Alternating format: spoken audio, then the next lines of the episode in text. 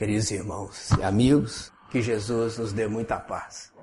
Nós estamos trazendo para conversarmos nessa noite, que na verdade é uma reflexão conjunta, né? É um estudo conjunto que nós vamos fazer. E nós estamos nos propondo a refletir sobre o capítulo 169, 169, do livro Fonte Viva. É, quando nós falamos na coleção Fonte Viva, é muito importante a gente se lembrar de que o Emmanuel, a abençoada psicografia de Francisco Cândido Xavier, escreveu muitos livros, né? muitos livros. É, citado até pelo nosso companheiro Haroldo, né? no, no livro O Evangelho por Emmanuel, segundo Mateus, em que o, Emmanuel é, falou sobre todos os versículos do Evangelho de Mateus, só ali tem reunidos 1.600 mensagens do Emmanuel. Então, para a gente ter uma noção né, de grandeza, volume, né? Então, imaginemos nessas obras todas. Né? Aqui, quando a gente fala na coleção Fonte Viva, a gente lembra do livro Fonte Viva, do livro Caminho, Verdade e Vida, que foi lido agora, não foi? Caminho, Verdade e Vida, né? o Pão Nosso, o livro Vinha de Luz, Palavra de Vida Eterna. A gente pode lembrar também do livro da Esperança, do Ceifa de Luz, e Segue-me, e a gente vai ver inúmeros livros. E se, como em geral esses livros têm 180 capítulos, cada um, em cada capítulo Emmanuel disserta sobre um versículo do Evangelho de Jesus, nós podemos falar sem sombra de dúvida que Emmanuel explicou muito mais de mil, talvez mais de dois mil versículos do Evangelho de Jesus. Nos permitindo assim ter um, um, um avanço no entendimento da grandiosa mensagem de Jesus. Né? Então, hoje, nós estamos trazendo o capítulo 69, cujo título, dado pelo Emmanuel, lá no capítulo, no livro, né? É Busquemos a Eternidade. Aí o benfeitor espiritual, o que, que ele faz? Ele vai na segunda carta do apóstolo Paulo aos Coríntios, ele pega o versículo 16 do capítulo 4 ou capítulo 4, versículo 16. E comenta para gente. É isso que ele faz. E a gente vai seguir o direcionamento que ele deu no livro. Ok? Aí se alguém quiser completar alguma coisa, ou mesmo retificar, não é? fiquem bem à vontade. Ok? Pois bem, o que disse o apóstolo Paulo há dois mil anos atrás aos Coríntios? Ele disse o seguinte: Ainda que o homem exterior se corrompa, o interior, contudo, se renova dia a dia. Olha o que o apóstolo já nos fala há dois mil anos atrás. Ainda que a parte exterior do corpo vai se corrompendo, numa posição inversamente proporcional, né? que o corpo corrompe, o interior tem que se renovando e crescendo. Extraordinário essa colocação. Aí o Emmanuel vem, começa a comentar para a gente. E ele fala nas duas primeiras linhas do capítulo, ele diz assim: Não te deixes abater ante as alterações do equipamento físico. Busquemos a eternidade. Olha que extraordinário. Não te deixes abater ante as alterações do equipamento físico. Busquemos a eternidade. Mas por que, que o mentor colocou essa situação? É? Porque nós sabemos que ao longo do tempo, né, faz parte da lei, da lei divina, o nosso corpo físico ele vai se desgastando, né? Pela idade ou pela por doenças, pelas dificuldades do dia a dia, esse corpo ele vai se desgastando aos poucos. Né? Mas ainda que ele vá se desgastando, porque isso é uma fatalidade, é um determinismo, né? o nosso corpo ele é transitório, né? uma ferramenta de trabalho para aprimoramento do espírito, né? Mas ainda que isso aconteça, o mundo íntimo nosso tem que ir de uma forma inversamente proporcional, crescendo. E é muito fácil a gente observar isso, porque a gente vê que o jovem, né, um jovem, né, de 15 anos, por exemplo, ele não vai conseguir fazer, não sei que seja um ginasta, ele não vai conseguir fazer o que ele fazia com um ano de idade, que era dobrar a perninha e pôr o dedão do pé na boca. É assim? Já não dá mais. Né? O ginasta, o jogador de futebol, começou a passar dos 30 anos, já está meio velho. Ele já começa a se preparar para parar com a atividade. Né? O que a gente fazia aos 20 anos, aos 40, aos 60, não dá mais para fazer fisicamente. Né? Então, é natural que isso vá acontecendo e vai acontecer com todos nós. Com todos nós. A não ser que a morte nos reclame antes. Né? Fora isso, a tendência é se desgastando o corpo. Mas o benfeitor então nos alerta. O corpo vai se desgastando, eu vou buscando com mais determinação a eternidade. Mas como buscar a eternidade? Aí ele fala pra gente aqui. Moléstias não atingem a alma quando não se filiam aos remorsos da consciência. As moléstias não atingem a alma. As dores do corpo, as doenças do corpo, não atingem a alma.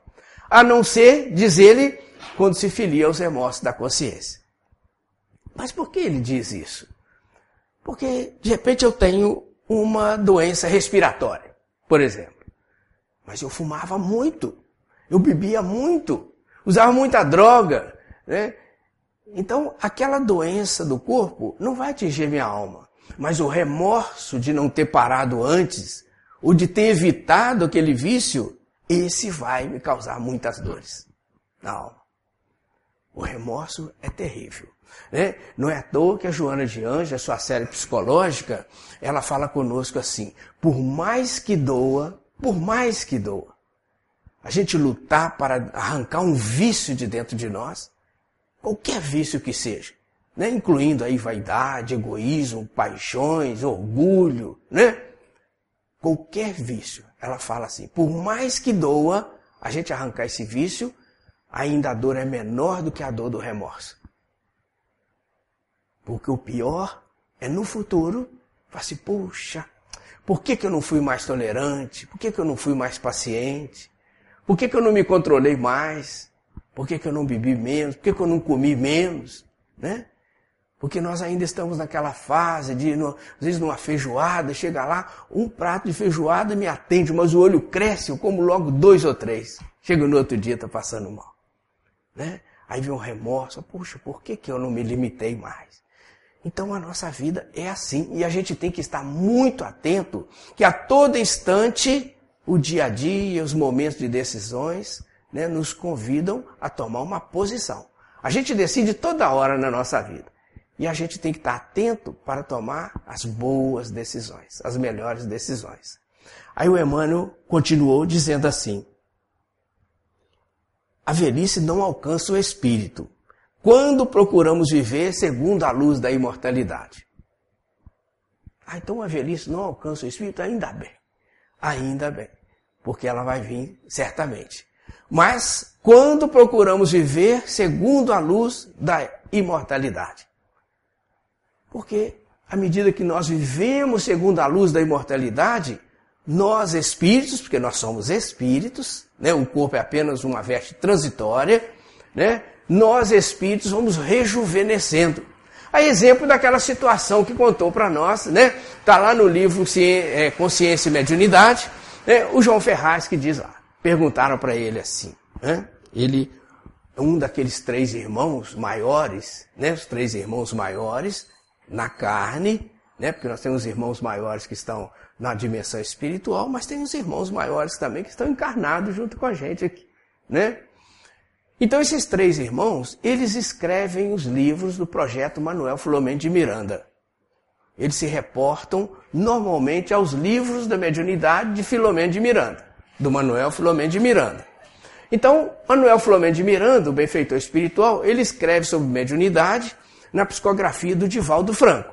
Então, essa é a psicografia.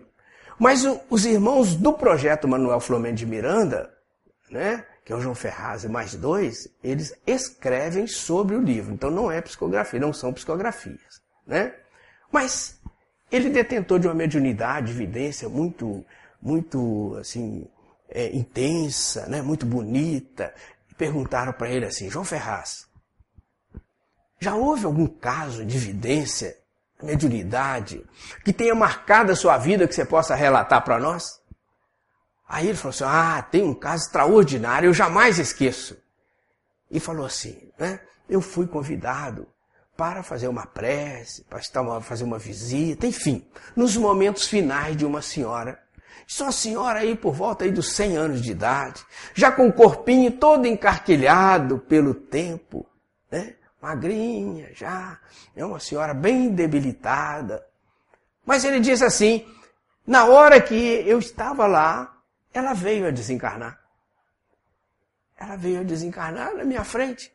Aí diz assim, e eu vi, quando saiu daquele corpinho todo encarquilhado, uma bela jovem, toda iluminada, daquele corpo. Eu jamais esqueço esse fato. Olha que extraordinário. Aí a gente soma aqui, a gente vê quando o Emmanuel fala assim, né? A velhice não alcança o corpo quando vivemos segundo a luz da imortalidade. Mas que extraordinário, né? Fantástico que é. Que bela que é a vida, né? Naquele filme, a vida é bela. Né? Quando nós percebemos a grandiosidade da misericórdia divina, que nos criou seres imortais. Jamais vamos morrer. E cada vez vamos rejuvenescendo mais à medida que nós buscamos a luz da imortalidade. Extraordinário. Aí nos fez lembrar também daquele fato que o Chico, né, Francisco Cândido Xavier, né, ele contou naquele, no Pinga Fogo, que muitos de nós, talvez todos nós já tenhamos ouvido, né, ouvido ou assistido, né, porque tem os DVDs e tem os CDs também, daquelas entrevistas do Pinga Fogo lá na outras épocas, né, na TV Tupi e tudo mais. Mas hoje muito divulgado, graças a Deus, a gente ouve muito, ou vê muito e tudo mas tem na literatura também, né? nos livros, né? se não nos falha a memória. No próprio livro Lindos Casos de Chico Xavier está lá relatado.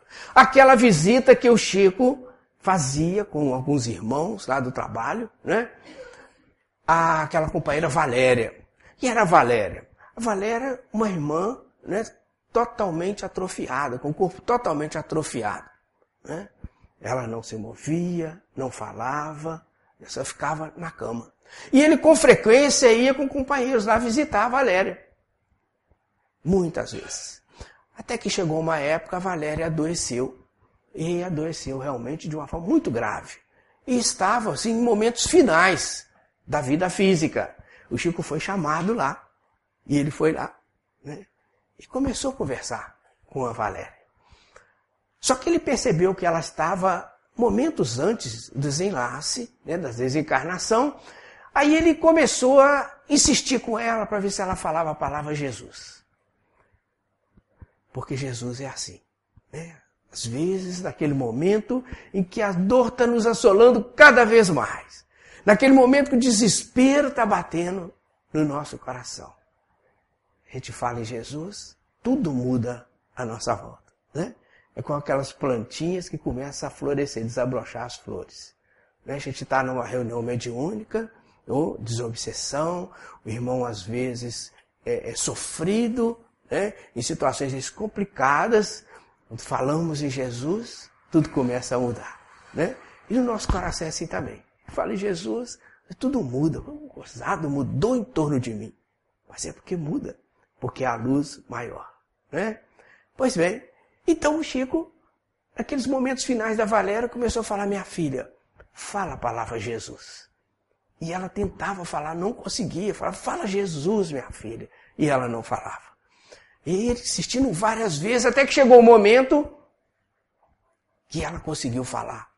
Zozuzo. Zozuzo. E desencarnou. A Valéria desencarnou. E passou o tempo. Né? Ele conta, ele contou lá, de que algum tempo depois ele teve um infarto.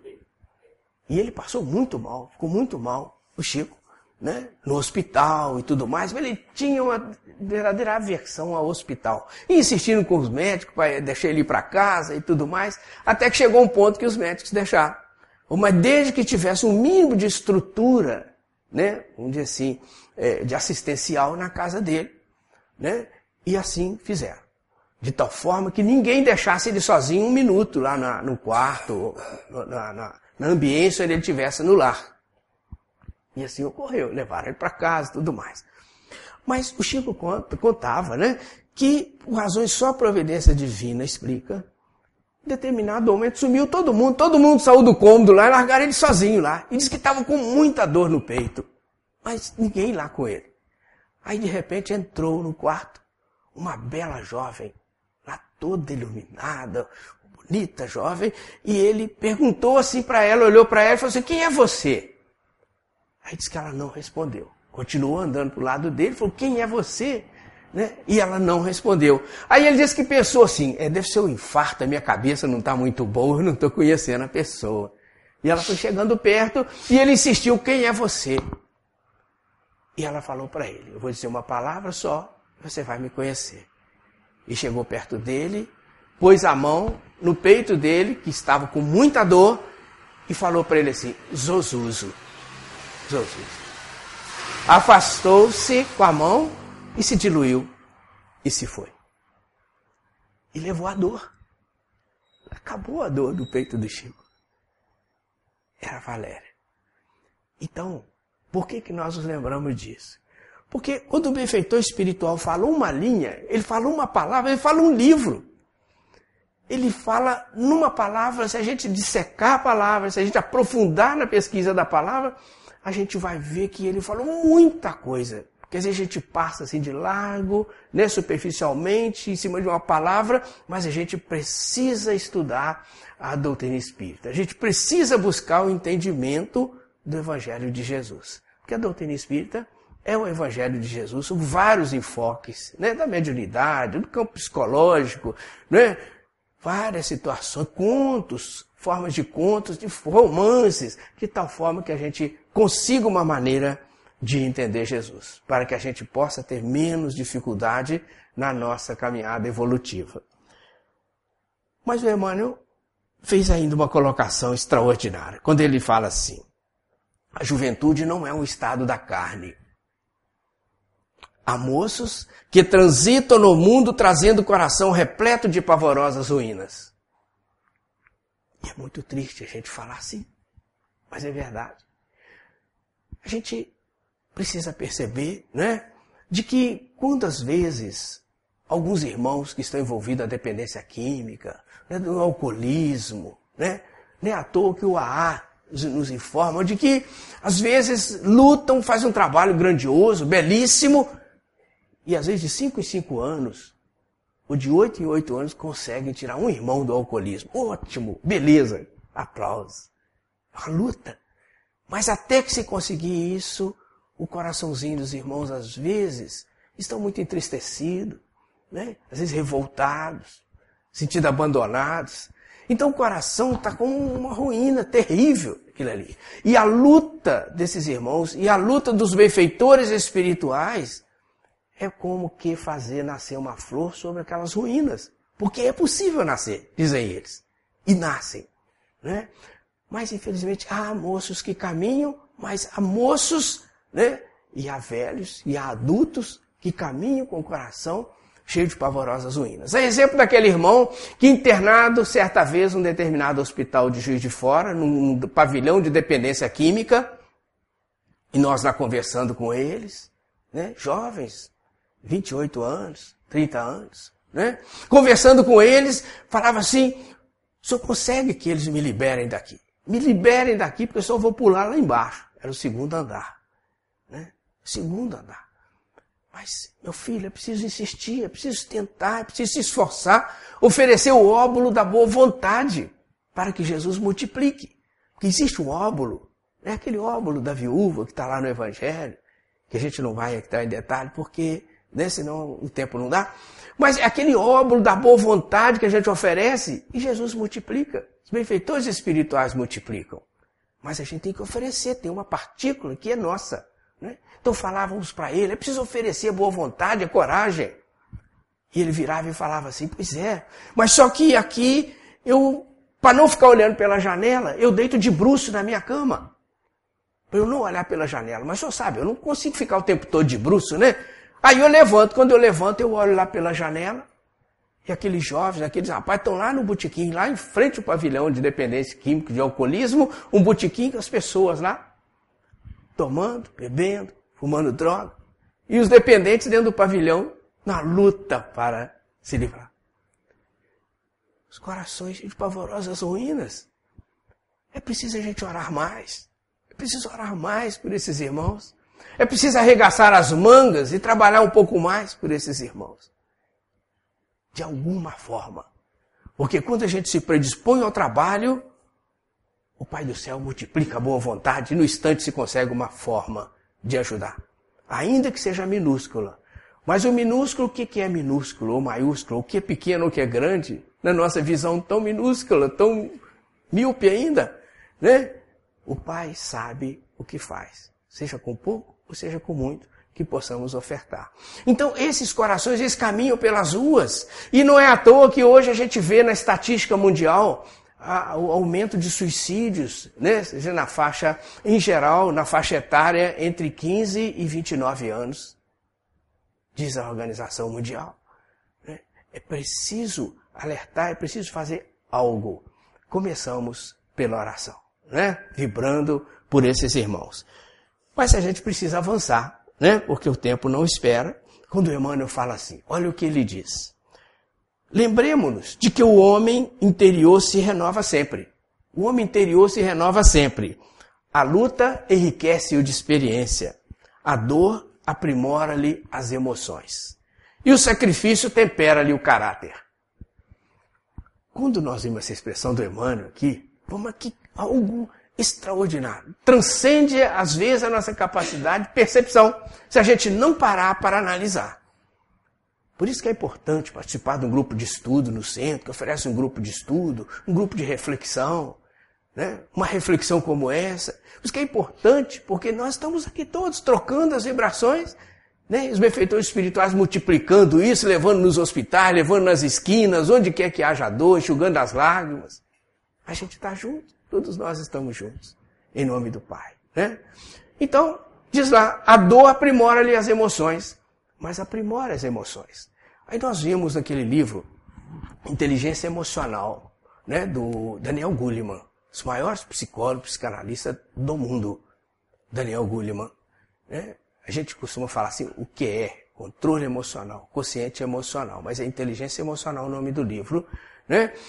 Naquele livro, e posteriormente ouvimos também algumas palestras né, da nossa irmã, né, a, a Net, doutora Anete Guimarães, né, por sinal teve em de Fora recentemente, sábado último teve em Santos Dumont, né, na casa, no Ceifa, na casa do irmão Francisco de Assis. E ela fala muito sobre as emoções, nesse estudo das emoções. Porque nós vamos ver que as emoções, elas são resultante, resultante. O que, que é a emoção? A emoção é uma resultante da, do sentimento e a sensação. Resultante do sentimento e da sensação. Então, se eu aumento o sentimento do coração, eu vou ter uma emoção melhor. Se eu aumento a sensação, que é física, a sensação, eu vou ter uma emoção pior. O pior.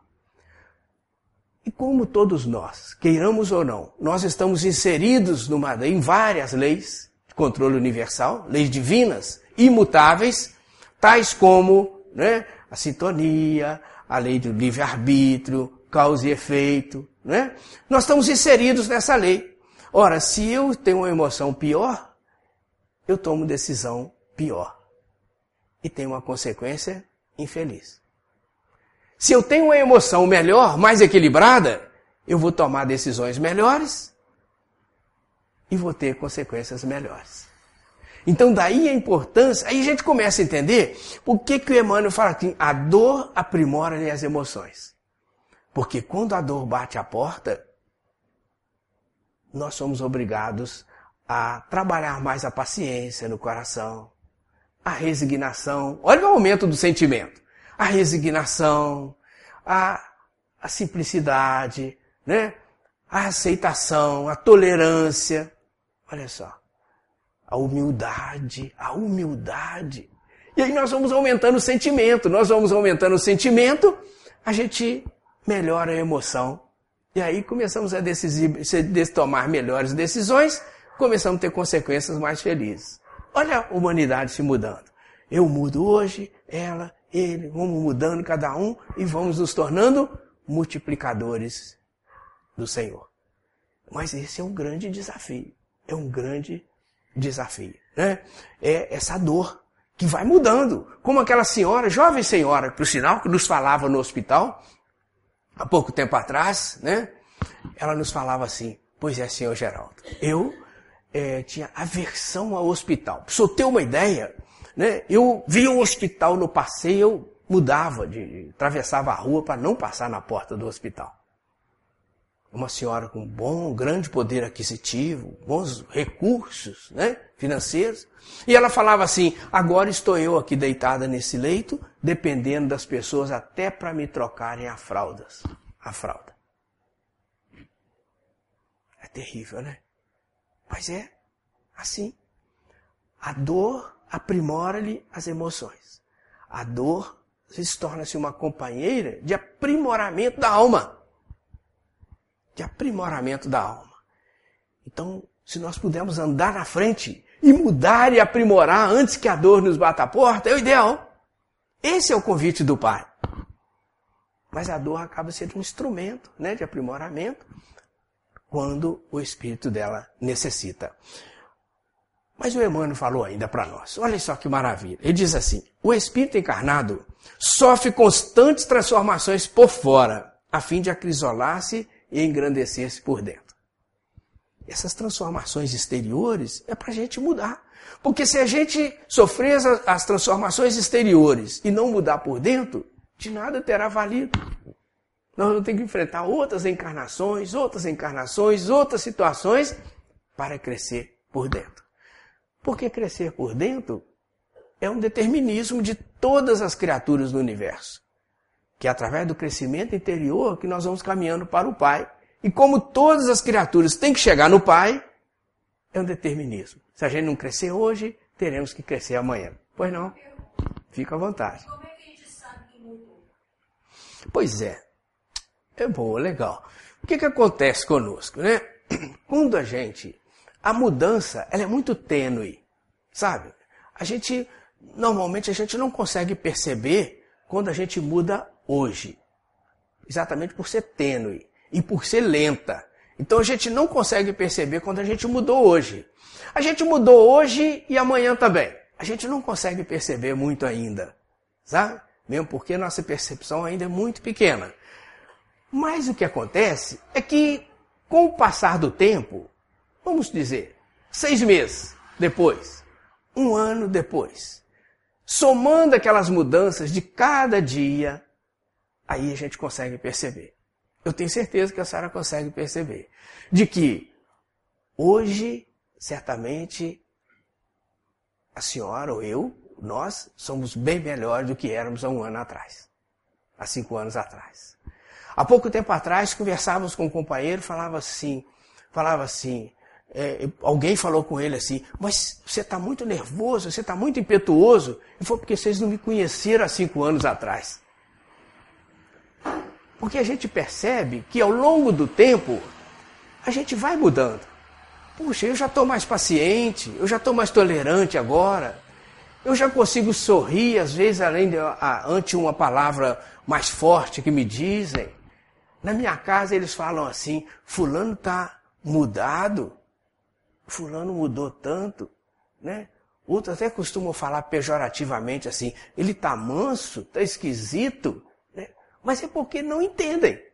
Não entendem que a mudança, quando Jesus colocou lá na primeira bem-aventurança que Jesus falou assim, bem-aventurados pobres de espíritos, porque deles será o reino dos céus.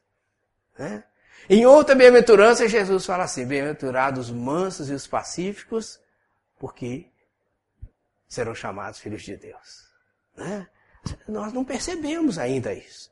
Então, a gente só consegue perceber que a gente está mudando ao longo do tempo. Que vai somando o que eu mudei hoje, que eu mudei amanhã, o que eu mudei depois da manhã, e aí a gente já consegue mensurar um pouquinho ao longo do tempo. Sabe? Então, o grande desafio né, nosso, de todos nós, não é a gente competir com o outro, a gente ser melhor do que o A, do que o B é a gente ser melhor do que hoje, do que fomos ontem. amanhã a gente ser melhor do que fomos hoje. Esse é o desafio. A gente tem que medir, nos medir pelo que nós fazíamos ontem. Não é nos medir pelo outro, porque às vezes a gente se compara com o outro, mas cada um tem a sua jornada evolutiva. Cada um traz os seus desafios, que são diferentes. É por isso que fisicamente nós somos tão diferentes. Né? Porque os desafios são diferentes. Como o corpo é uma ferramenta adequada à evolução, cada corpo tem que ser diferente para atender os desafios existenciais. Então a gente tem que se observar. Será que eu estou sendo melhor hoje do que fui ontem? Santo Agostinho deixa uma lição belíssima. Se a gente pegar no Evangelho segundo o Espiritismo, né, tem, é, podemos dizer, dezenas de mensagens de Santo Agostinho. Inclusive no capítulo 12, onde ele vai dizer, né, é, enfatizar as mensagens de Jesus, dizendo assim que o mais forte desde Jesus não é o que é mais forte no braço, no corpo físico, mas é aquele que é capaz de engolir uma ofensa. Lembra quando ele fala lá do duelo? Santo Agostinho. Vai na questão 919 do Livro dos Espíritos, ele é um show, né? Aquela questão de 919. Dizendo assim, né? Isso ele, né? Quando ele fala assim, quando eu estava aí na terra, eu passava toda a noite o meu dia em revista. Ele usava assim. Aí eu verificava o que que eu poderei melhorar amanhã. O que, que eu fiz de errado? O que, que eu tenho que mudar? O que, que eu posso melhorar? Mas a questão é muito grande, deve ter umas duas ou três páginas que ele fala explicando isso. Né? Resumindo, é isso que ele falava. Ora, se Santo Agostinho faz, passava em revista o, no dia, final do dia, nós, no estágio que nós estamos, nós precisamos fazer pelo menos de hora em hora. Né? De hora em hora, ou numa parte do dia, né, meio-dia, na hora do almoço, de tarde, de noite, a gente passar em revista o nosso dia e falar, opa, eu fui meio impetuoso, né, eu fui meio nervoso, fui impaciente, no trânsito eu fiquei nervoso, eu vou mudar. E começar a mudar. Essa é a luta de todo dia, a gente sem esmorecer. Não podemos parar. Será que eu respondi? Entendeu, né? E a gente, olha só o que o apóstolo Pedro e o Pai Celestial é tão misericordioso que ele vem ao longo dos milênios trazendo mensagem para a gente. Manda um, manda outro, manda outro, né? constantemente mandando mensagem para a gente. A exemplo do apóstolo Pedro, dois mil anos atrás. Nós estamos lá na primeira carta do apóstolo e o Pedro, na primeira carta dele, ele fala assim: toda a carne Olha a colocação do apóstolo. Toda carne é como a erva do campo. Erva do campo. E toda a glória do homem é como a flor dessa erva. Olha a comparação do apóstolo. Forma lírica, extraordinária ele colocar. A carne é como a erva do campo. E a glória, as conquistas, como a flor da erva. Aí ele fala assim: a erva do campo secou a flor da erva murchou. Mas o que permaneceu são as palavras do Senhor. Olha que extraordinário. Olha que extraordinário. É de emocionar. Colocação há dois mil anos atrás, gente, onde a lei do Moisés, né, a lei de Moisés estava lá, né, é, em plena efervescência, né, e o Pedro coloca uma colocação dessa, né, então nós vamos ver que é extraordinário. Né? Quando ele fala assim, ele está nos chamando a atenção, complementando a informação de que o valor está no interior. O valor é por dentro. O valor é da alma. Né? O do corpo passa. É transitório. Mas o Emmanuel ainda avançou mais. Caminhando para o final aqui da mensagem do benfeitor, ele diz assim: Recorda que o estágio na terra é simples jornada espiritual. O estágio aqui é um estágio, olha, pelo próprio nome, um estágio. Uma jornada espiritual. A gente vem para evoluir. Evoluir.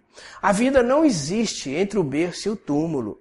Ela já existia antes e vai continuar existindo depois. É uma passagem, muito rápida, uma pincelada, né? Por isso uns retornam mais rápido, mais novos, outros mais velhos, né? Mas todos retornam, cada um dependendo do seu tempo programado, dos seus desafios etc. Né? Mas à medida que nós vamos tendo essa certeza dessa a imortalidade da alma, da transitoriedade do corpo físico, de tudo que é físico, tudo que é matéria que a gente está vendo, né? À medida que a gente vai tendo essa convicção, nós vamos criando essa consciência. Consciência. Olha só que palavra extraordinária. Sabe por que essa palavra extraordinária? Porque ela existe, ela tem uma diferença muito grande da ciência. Às vezes nós misturamos, mas é muito diferente. A ciência é aquilo que vem de fora. É aquilo que nós aprendemos. A ciência. Então eu tomei ciência. Ótimo. Mas a consciência é no sentido inverso. É de dentro para fora. Ela vai desabrochando como um botão de rosas. E como o botão de rosas que vai exalando perfume, a consciência também vai exalando perfume do conhecimento, do amor, da paciência, da tolerância, da piedade, da misericórdia, do devotamento, da abnegação, da renúncia. Ela vai desabrochando e é de dentro para fora. Então nós temos que tomar muita ciência, muita ciência, tomar conhecimento, daí a literatura espírita, quantidade de livros que nós temos para estudar. O Evangelho de Jesus, os grupos de estudos, por quê? Isso vai nos ajudando e fortalecendo para a gente desabrochar a consciência. Porque enquanto nós temos a ciência, a gente continua errando. À medida que eu tenho a consciência, eu já erro menos ou eu evito os erros. Porque a consciência é que me dá segurança, me dá certeza. Então isso aqui nos chamou muita atenção quando ele falou que recorda que o estágio na Terra é sempre jornada espiritual, porque a gente fala isso.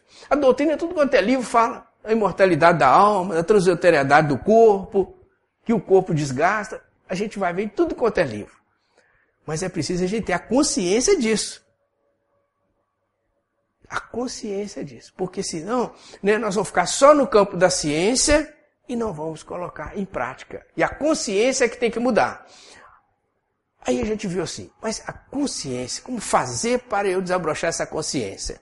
A gente foi lá, no livro Paulo Estevão, imaginem o Paulo Apóstolo o Paulo Apóstolo, na hora de ser executado pelos, pelo algoz. Na hora de ser executado. Paulo Apóstolo tinha consciência de tal forma, mas de tal forma desabrochada, uma firmeza tão grande, que ele fala para o algoz o seguinte: Podeis destruir o meu corpo, até quebrar minha cabeça, mas destruir as minhas convicções jamais extraordinário. A consciência que ele tinha, e tem, logicamente, né, da presença de Jesus à frente. A consciência do trabalho que ele estava fazendo de multiplicador do Evangelho de Jesus. O Paulo Apóstolo. A exemplo do Paulo Apóstolo, nós vimos no livro Inácio de Antioquia. Inácio de Antioquia, à frente do algoz lá.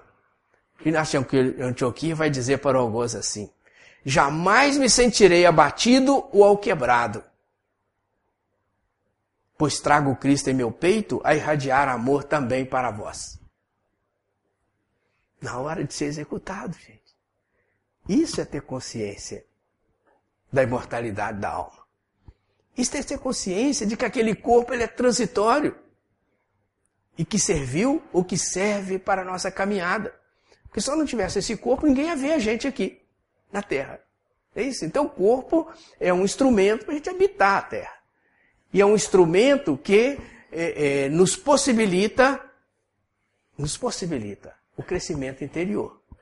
Por isso que nós estamos fazendo essa reflexão, por isso estamos refletindo nessa mensagem grandiosa do benfeitor Emmanuel. Mas ele ainda falou mais para nós. Ainda falou mais para nós. Mas antes disso, antes da gente pegar o que ele falou, mais, né? A gente homenageando, aproveitando para homenagear o livro Céu e Inferno, essa extraordinária obra. Extraordinária. Penúltima obra da, da, da, do quinteto kardeciano, né? Da, das obras básicas da doutrina espírita. O primeiro foi o livro dos Espíritos, né? o segundo livro dos Médios, o terceiro o Evangelho, né? O quarto Céu e Inferno, o último a Gênesis. Esse livro é extraordinário. Está fazendo 150 anos agora no dia 5 de agosto. Por isso o movimento espírita em todas as direções está fazendo semana, semana espírita, né? Semana do livro Céu e Inferno, por todos os lados. Pois bem, então a gente aproveitou, nós somos lá na segunda parte, no capítulo segundo, e pegamos uma palavrinha do espírito J. Sanson. Foi J. Sanson. J. Sanson era um membro da, da academia, é, era um membro da Sociedade Espírita de Paris membro da Sociedade Espírita de Paris. Um espírito de alta envergadura. Trabalhou muito no campo da caridade. Né? E ele ficou um ano doente, né? É, é, é naturalmente se preparando para a desencarnação, para voltar ao mundo espiritual. Então ele falou com o pessoal, assim, com os amigos dele. Eu gostaria que vocês me, me chamassem, me convidassem logo depois que eu morresse logo depois que eu morresse. Porque se Deus, na sua infinita misericórdia, me permitir, eu gostaria de voltar para falar para vocês, testemunhar a imortalidade da alma. E aí veio desencarnar o J. Sansão. No dia lá, né, antes do sepultamento, já evocaram o J. Sansão. E ele deu um show. Né? Um show. Dois dias depois, tornaram a conversar com ele. E naquele momento, perguntaram para ele assim: a gente vai falar só meia dúzia de linhas. Quando ele diz assim: Estais bem certo de não pertenceres mais ao nosso mundo? Perguntaram para ele. Dois dias depois que ele tinha desencarnado. Aí ele falou assim. Aí ainda continuaram. No caso afirmativo, como comprová-lo? Ele diz assim: Ó, oh, certamente não sou mais desse mundo. Porém, estarei sempre ao vosso lado para vos proteger e sustentar, a fim de pregardes a caridade e a abnegação. Gente, caridade e abnegação. As alavancas da base do progresso espiritual. Caridade e abnegação. Aí ele diz assim: essas duas foram as guias da minha vida. Depois ensinarei a verdadeira fé, a fé espírita, que deve levar à crença do bom e do justo. Estou forte, robusto, em uma palavra, estou transformado. Aí a gente pulou, porque não podíamos alongar aqui, não podemos. Fizeram uma outra pergunta para ele. Podeis dizer-nos o que vos impressionou, o que vistes no momento em que os vossos olhos se abriram à luz? Podeis descrever-nos, se é possível, o aspecto das coisas que se vos depararam? Aí ele diz: Quando pude voltar a mim e ver o que tinha diante dos olhos, fiquei como que ofuscado, sem poder compreender, por conta a lucidez não volta repentinamente. Deus, porém, que me deu uma prova exuberante da sua bondade, permitiu-me recuperar essas faculdades e foi então que, vi, que me vi cercado de numerosos bons e fiéis amigos. Todos os espíritos protetores que nos assistem rodeavam-me sorrindo. Uma alegria sem par irradiava-lhes do semblante. E também eu, forte, animado, podia sem esforço percorrer os espaços. O que eu vi não tem nome na linguagem dos homens. Voltarei depois para falar-vos mais amplamente das minhas venturas, sem ultrapassar, já se vê, o limite traçado por Deus. Sabei que a felicidade, como vós outras compreendeis, não passa de uma ficção. Viveis sabiamente, santamente, pela caridade e pelo amor, e tereis feito jus a impressões e delícias que o maior dos poetas não saberia descrever. Allan Kardec aproveitou e fez um comentário de quatro linhas, quando ele diz assim: Os contos de fadas estão cheios de coisas absurdas. Mas quem sabe se não contém de alguma sorte, em parte, algo do que se passa no mundo dos espíritos. A descrição do senhor Sanson lembra como que um homem adormecido numa choupana, despertando em palácio esplêndido e rodeado de uma corte brilhante. Extraordinário, né? É a segunda parte, o capítulo 2. Essas entrevistas, tem muitas, são dos espíritos felizes. Mas tem outros dos espíritos doentes, dos espíritos é, é, mais difíceis. Tem várias entrevistas aqui para que a gente possa é, entender e aprender, né? Mas o Emmanuel continuou concluindo quando ele fala assim: Assim como o viajante usa sandálias, gastando-as pelo caminho, olha a pedagogia, olha a didática extraordinária. Assim como o viajante usa sandálias, gastando-as pelo caminho, nossa alma apropria-se das formas, utilizando-as na marcha ascensional para a grande luz. Porque o viajante gasta mesmo a sandália, ou gasta o sapato, ou gasta o tênis, para vender, anda muito. E a alma gasta o corpo para acender a grande luz. Olha que extraordinária essa colocação.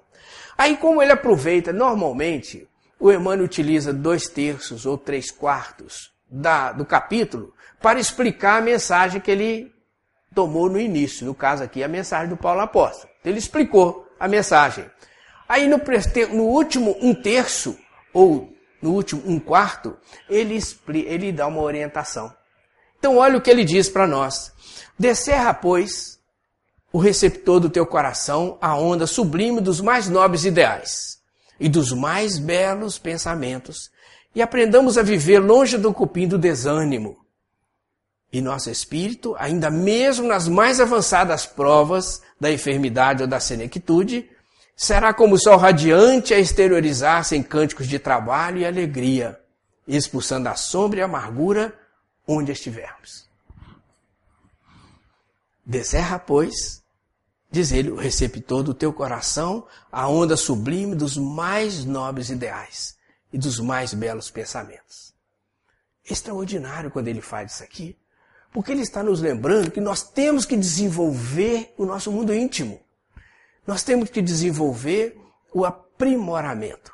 O aprimoramento mais pacientes, mais tolerantes, ouvir com mais calma o meu filho. Hoje nós estamos vivendo um período tão atribulado, turbulento, dificuldade, diálogo pais e filhos, pai e mãe, irmão com irmão. Nós conhecemos irmãos, tem 18 anos que não conversam com o irmão. Filha tem 4 anos que não conversa com o pai, ou que o pai não conversa com a filha.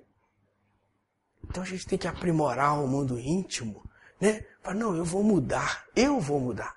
Porque nós não vamos conseguir mudar o outro. Mas o desafio é a gente se mudar. É a gente se mudar. Né? O outro nós vamos ajudá-lo a se mudar, mas não podemos mudar. Nem mesmo nossos filhos. Nós temos que ajudá-los a se mudar. Direcionar, orientar, né? assistir nas necessidades, é, é, é, até mesmo materiais e tudo mais. Mas não tem como mudar a cabeça deles. Mas nós temos que orientar, direcionar e, acima de tudo, exemplificar. Eis o grande desafio. Né? E, à medida que nós vamos criando essa consciência dentro de nós, essa certeza, essa convicção, certamente vai ficar muito mais fácil. Aí, exemplo daquele irmão, né, do irmão Jacó. Todo mundo já deve ter lido, quem não leu precisa ler. Precisamos conhecer o livro Voltei, do irmão Jacó. Né? Frederico Figner. Frederico Figner, né? É, é, o espírito de alta envergadura, é, humildade extraordinária, tanto que voltou para contar tudo que havia passado com ele no mundo espiritual quando ele desencarnou. Mas em duas palavras apenas, né? Ele vai nos dizer lá no livro, né? De que ao desencarnar, ele que foi empresário, grande empresário, foi ele que trouxe o disco de vinil para o Brasil, para o Brasil aqueles discos long play grandalhões, né? Compacto, né? A maioria aqui eu acredito que tenha conhecido, né? Aqueles discos grandão, né? Grandões. E ficou muito rico. E na época em que o Chico Francisco Cândido Xavier, né? Começou a psicografar aquela, aquela chuva de luz dos livros do mundo espiritual, né? Aquele momento extraordinário em que a mediunidade, o Chico faz com que o céu comece a se aproximar da terra um pouco mais né? Ou nós aproximamos do céu, né? E o Chico começou aquela chuva de luz, livros de tudo quanto é mentor espiritual. Pontuil de Freitas, que era então presidente da Federação Espírita Brasileira, falou com, com o Frederico Figner, né? As editoras não querem editar o livro espírita. O que, é que nós vamos fazer? Aí o Vantuil de Freitas, que tinha muito dinheiro naquela época, falou assim: vamos montar uma editora para nós. O Espiritismo. E não é que montaram uma editora? Editora é essa no padrão da, das revistas Abril, Exame, editora de alto nível que até muito pouco tempo atrás estava numa velocidade extraordinária. E agora continua adaptando às modernas eh, eh, sistemas administrativos, né? Logicamente.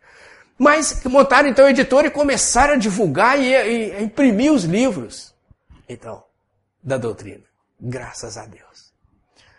Só que o Vantuil de Freitas, depois, ao desencarnar, ele chega no mundo espiritual e ele fala para o mentor dele assim: ah, mas aquele ali era meu auxiliar lá na terra, lá ele está com uma luz enorme aqui no peito e a minha pequenininha.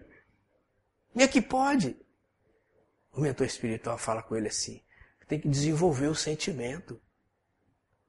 Ah, mas como é que pode? Eu, eu, tem que desenvolver o sentimento. Eles já desenvolveram o sentimento. Aí ele falou assim: então eu preciso voltar lá na terra, eu preciso contar para as pessoas isso. Aí ele falou para ele: você vai poder voltar, mas primeiro tem que desenvolver o sentimento. Desenvolver o sentimento. E foram dois anos. Demoraram. Ele trabalhando o mundo íntimo, a mudança interior, para ser permitido pela misericórdia divina que ele voltasse para contar para a gente. Então, como ele voltou, né, e tinha muitos conhecidos, aqui ainda encarnados, ele inclusive, então adotou o pseudônimo de Irmão Jacó, que era a nacionalidade dele. Né? Adotou o nome Irmão Jacó, o livro Voltei. E aí ele começa a contar a situação dele. Nós somos lá no capítulo 7, finalzinho do capítulo 7 desse livro, pegamos duas linhas só, para ilustrar a nossa reflexão. Quando ele fala assim, depois da sepultura, Olha o que ele falou, gente. Depois da sepultura, sabemos com exatidão que o reino do bem ou o domínio do mal mora dentro de nós mesmos. Depois da sepultura, sabemos com exatidão que o reino do bem ou o domínio do mal mora dentro de nós mesmos. E a gente fica pensando, né? Nós com a doutrina grandiosa, a doutrina espírita, essa maravilha que o Pai nos concedeu, nos concede, concede à humanidade, todas as informações que nós temos para buscar essa conquista antes da sepultura. E às vezes a gente deixa né, a coisa passar, né, deixa para depois, né? Deixa para depois, depois eu vou ver isso. Já ouvi até companheiro falar assim, ah, eu vou deixar para outra encarnação. Não sabe quando vai reencarnar? Não sabe o tamanho da fila, né? não sabe o, o, o o planeta, onde que vai poder reencarnar, quando será. Então a gente, mas é falta de consciência. Daí que é o desabrochar da consciência, da certeza, da segurança.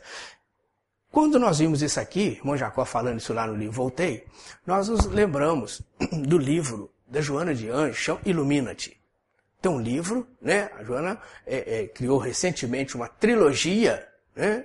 Que tudo com o T, na segunda pessoa. Né? Quando ela é, é, definiu os livros, foi escrevendo, quando escreveu o terceiro livro, ela definiu uma, uma, uma trilogia, né? que é o Liberta-te do mal, né?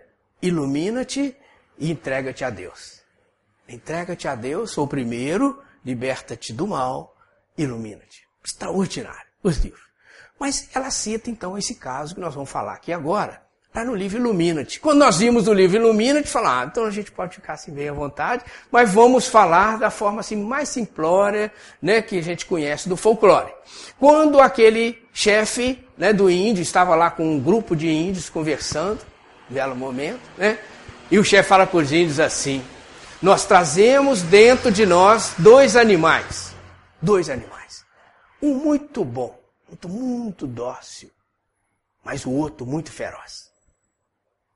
E aí os índios perguntaram para ele assim, chefe, qual que vai vencer? Ele falou assim, aquele que eu mais alimentar é o que vai vencer. E nós estávamos lembrando disso. Importância de nós alimentarmos com intensidade os bons sentimentos, alimentar a piedade, a misericórdia, o perdão, alimentarmos a bondade, a caridade, a fraternidade, solidariedade, olhem só. E deixar, deixar que os vícios, orgulho, egoísmo, vaidade, paixões, vai ficando para trás. Vai ficando para trás de forma a serem diluídos. Porque à medida que eles vão ficando para trás, eles vão ser diluídos. Porque nada resiste à irradiação do amor. E à medida que eu aumento o sentimento, eu aumento o amor no coração.